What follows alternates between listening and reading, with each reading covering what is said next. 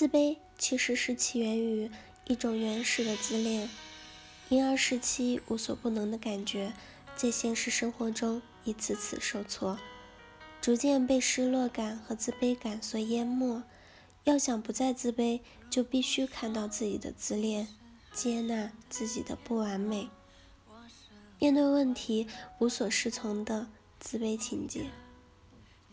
在三十岁之前，自卑一直在影响着我，对自己不是很确定，很在意别人对我的评价，会不断的去用一些方式讨好别人，特别希望他人认同。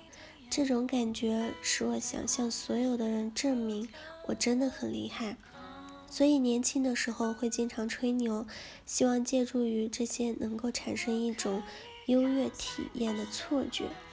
然后跟世界证明，我不是一个自卑的人，我很好，我没有我自己想象的那么糟糕。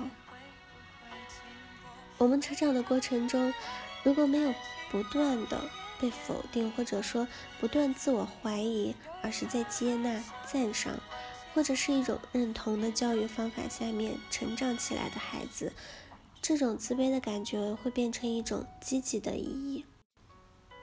自卑的记忆，积极意义是指我们特别想去成为一个相对于来说被认可的那个人，就会去不断的努力做各式各样的事情。阿勒德说，自卑感每个人都有，也许它对于我们生命中间有一些积极的意义，但是自卑情节恰恰是可能是真正影响我们的。所谓的自卑情节，把它定义为。指一个人面对问题时的无所适从。当我们再去渴望做一些事情的时候，一种觉得自己做不到的声音就会不断的影响自己，以至于我们不会再去有任何的行为。这是我们所说的习得性无助的一种状态。比如，总是在跟姚明比高低，跟马云比谁有钱。然后用这种方式让自己在不能的状态里面，这种自卑情节造成的紧张就会慢慢的影响到我们的人际关系，当然也会让我们更不真诚。既然说自卑感每个人都有，那么影响我们的到底是什么？第一，自卑感，我们什么都不行，我跟别人比较，那我真的很糟糕。那么我做什么事情我都做不好，做不成。第二，自信，自信其实是我认同这件事情相对来说是比较困难的。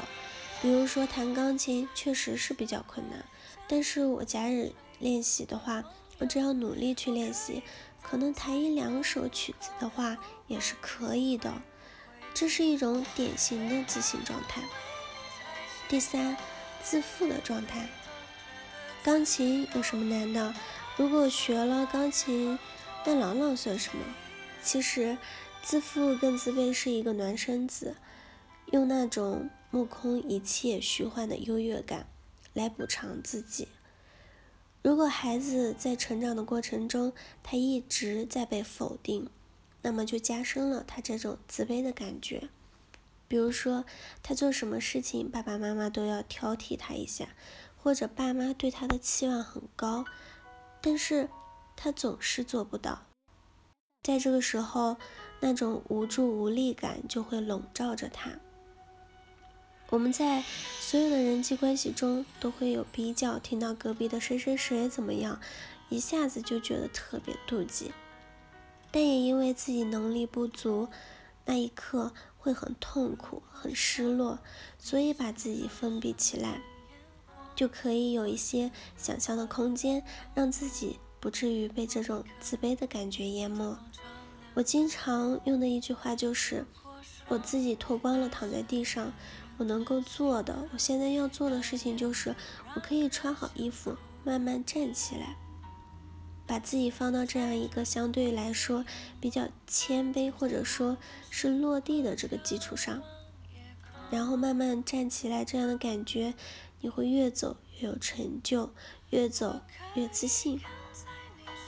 如果我觉得自己没有做成一件事情，没有达到预期目标的时候，有时就会去给自己买一份礼物，美其名曰的激励一下自己。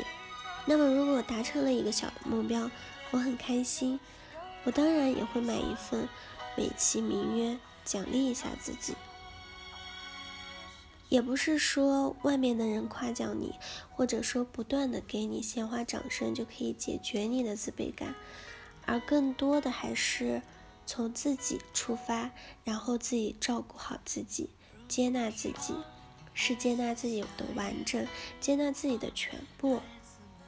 当我们能够去把一些事情谈笑风生说出来的时候，这些事情的影响可能就不大了。自卑感。也是如此。当你能够自嘲自黑的时候，这个自卑感对你的造成的影响，不会让自我攻击和封闭，不会让你在人际关系中紧张，更不会让你远离人群了。好了，以上就是今天的节目内容了。咨询请加微信 jlcd 幺零零幺或者关注微信公众号。甘露春天微课堂，收听更多内容。感谢您的收听，我是 c 里我们下期节目再见。